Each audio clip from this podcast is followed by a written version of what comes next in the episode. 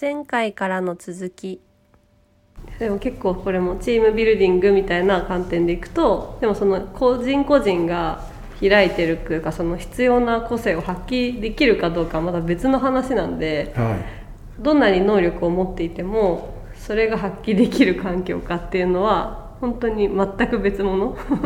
なのでこう項目として得意ですっていうサインがついてたとしてもそうなんですよねそれを生かし合うっていうのはまた土壌作りというかあ結構あると思ってて、あ。うん。チームビルディング時間かかってるんで感覚としては。ああ、そう、そうですね。うん。いやいいいいよねだからどういうふうにしてチームを組むかというのもあのすごい重要でそこもイノベーションが必要だと思うんですけど、うんじゃあ今度そういう個性とミッションに向けたそのあの個性と能力でこう最適と思われる、うん、これがいいんじゃないかっていうこうチームが組める組めたとしてじゃあ今度じゃあそのチームがこう最高にパフォーマンスが発揮できるようなにどうやってこのチームを作っていくか、そうですよね。このチームを自体をこう作っていくかっていうこうチームビルディングも多分その全く新しくこう開発していかなきゃいけない。そうなんです作っていかなきゃいけないんだでそこでなんか結構この佐藤さんの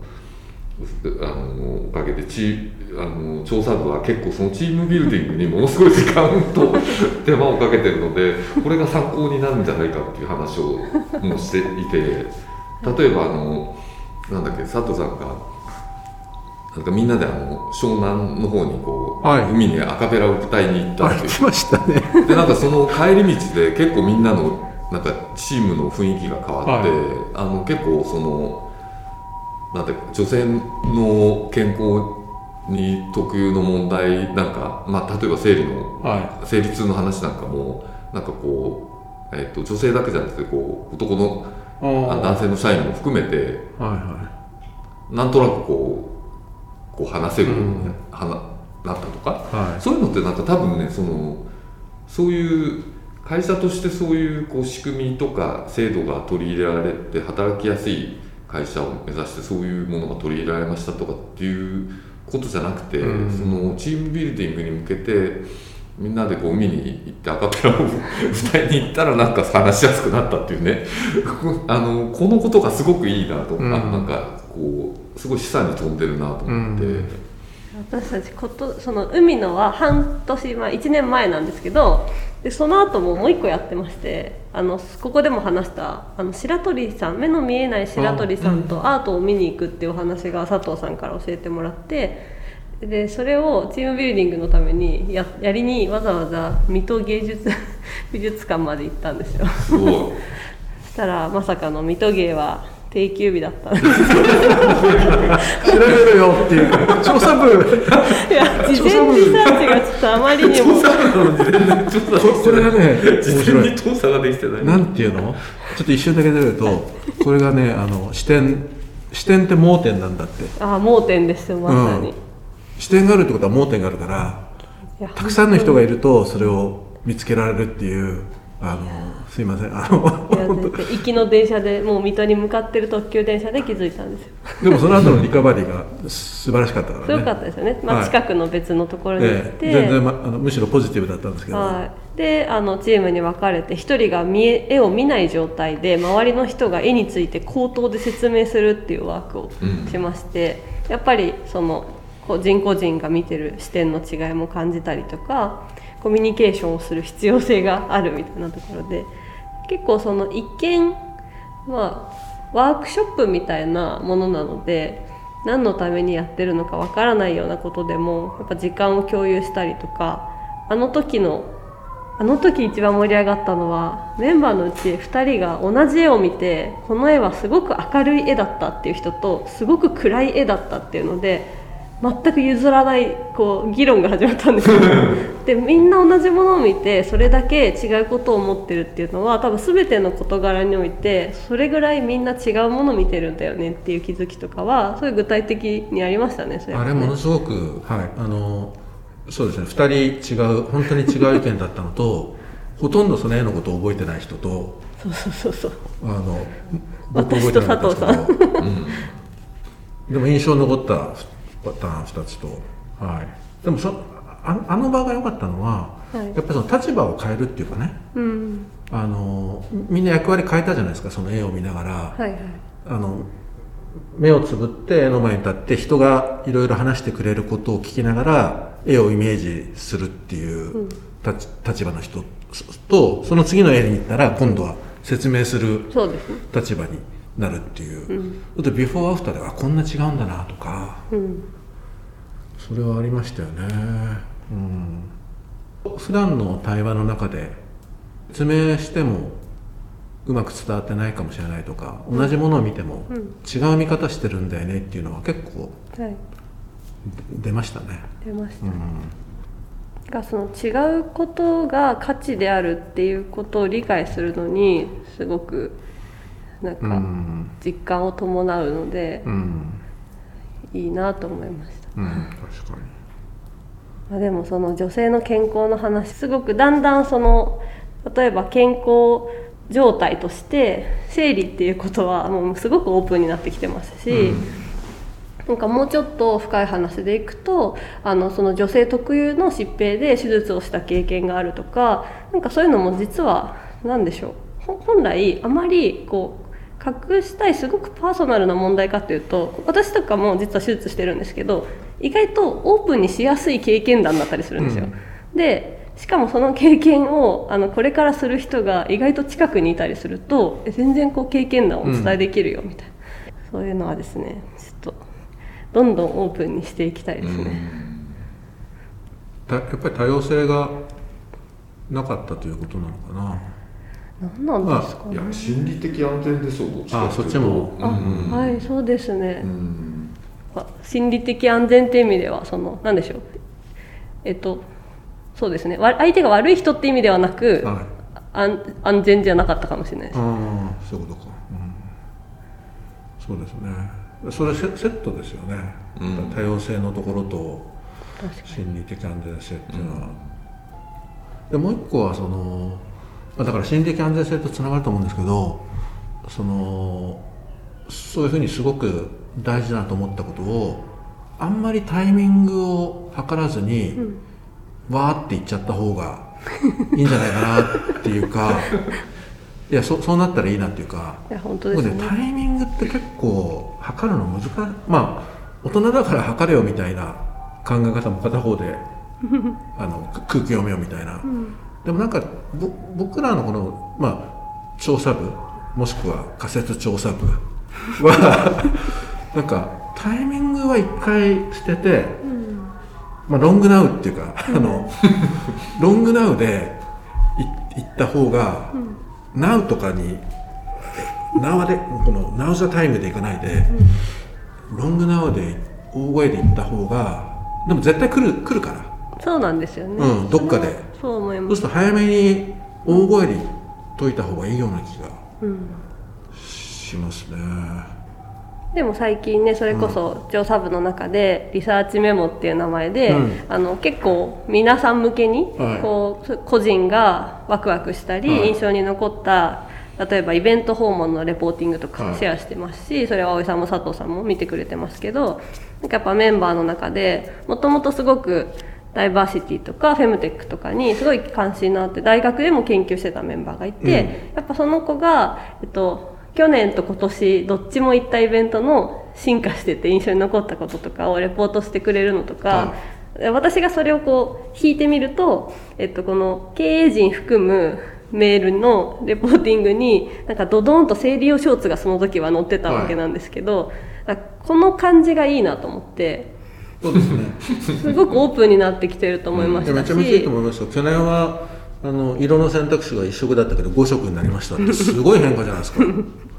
この選択肢がこれだけ増えたっていうこととかあれものすごくありがたかったですね。なのでそういうのってやっぱりこうみんなで一緒に理解していくっていうのともまた違う。体験をみんながすればいいかっていうとできないこともあるんですごくあの今楽しく見てま。そうですすね あとそのテーマについてその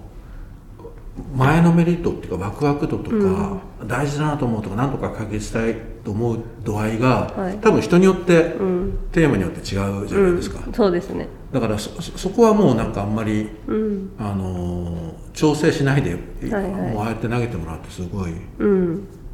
いいなと思いましたね。でなんかそのなかなかと突破できなかったモヤモヤの間になんか私たちもそれこそ女性の健康検定とかもチームでも結構受けてたりとかそれもあの他の人が受けてるのを聞いてえそんなのあるんだって言ってだったら私もその自分自身もそういう知識がなく例えば手術を経験したりしたんですけどその健康検定の勉強した後はなんだとても単純にそのホルモンバランスのなんか人口の何割ぐらいの人が当てはまる症状だっただけなんだみたいなとか分かってなんか結果それはもちろん仕事上でも多分役に立つし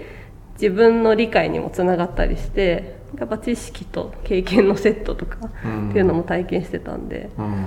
なんかすごく時がだんだん近づいてる感はあるんですよ。そうですよね。ですね。だから数年前にねそれが投資につながらなかったりとかあったけど、でもその時にやっぱりあの声を上げていただいてるから、うん、あの少なくともその時なくて今っていうんじゃないっていうかそうですよね。点が少なくとも線になっていくし、はい、それがもうちょっとつながっていくしでだんだんそれが熱量が伝わってきたり、うんうん、そうするとなんかそのイメージがカラフルに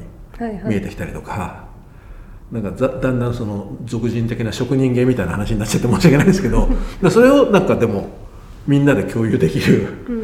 感じになるとね素敵ですね。そうなんですよね。だからうんなんだろう。最近で言うとその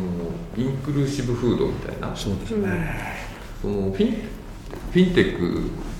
と関係づけると分かりやすいんですけどフィンテックっていうのがまあ5年前とか6年前に投資始めた時に、まあ、結構大きなテーマとしてあってもうちょっと遅いよねって言われたぐらいのタイミングですけどうん実際我々がなんていうかそのまあ世の中で何が今注目されててっていう環境変化ともう一つこう我々が何をしたいか、うん、あるいは何をするべきなのかみたいな、うん、固有の事情これは結構背景とか歴史もあるんですけどこの2つの、えー、視点からどどうすべきかっていうのをこう、まあ、見ていくわけなんだけど、その規制のカテゴリーとしてフィンテックがあったんだけどその我々がそれが話題になってこう大きく発展していこうとしてる時に我々はじゃあそのフィンテックとどう関わるべきかっていう時に結局やっぱりそのファイナンシャルインクルージョンのところに投資して協業していったんですよね。だからここがすごく面白いなと思っていて、うん、でそれから6年ぐらい経って今度フードテックがすごく盛り上がってきて我々も面白いねとお客さんも関心があるしということでじゃあそこで何やるべきかなって言った時にこの、えー、インクルーシブな食っ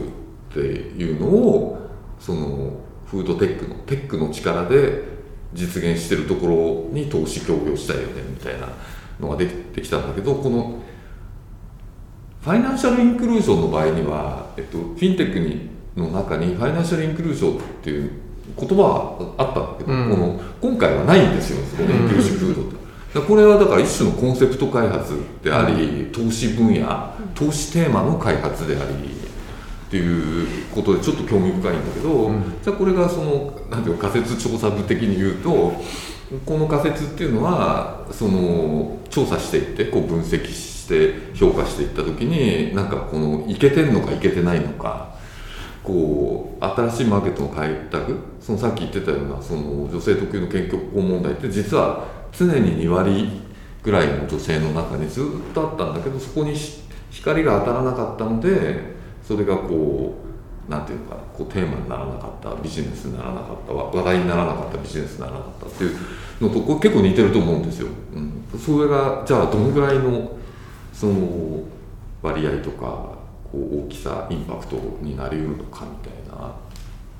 っていうのがこう見えてくるとすごく面白いなと思っていて。そうですね、うん、なんかこの辺のえっと、やり方をちょっとこうなんていうのかなこう我々のこう、うん、型にしていくっていうか、ね、方法論にしていくとして作り上げたいなというのがね 野望なんですよね。なんか今のもあのインクルージョンとフィンテックか。フィンテック自体が、まあ、ある意味掛け算ですよね。金融とテクノロジーと。でも我々の場合はテックが目的じゃなくて、うん、インクルージョンが目的で、ね、テックがその手段っていう。そうですよね、うん、テックだから鍵学校でもいいぐらいなでもそれがまあこれ新結合だと思うんですけど切り口において。でそれを風土においても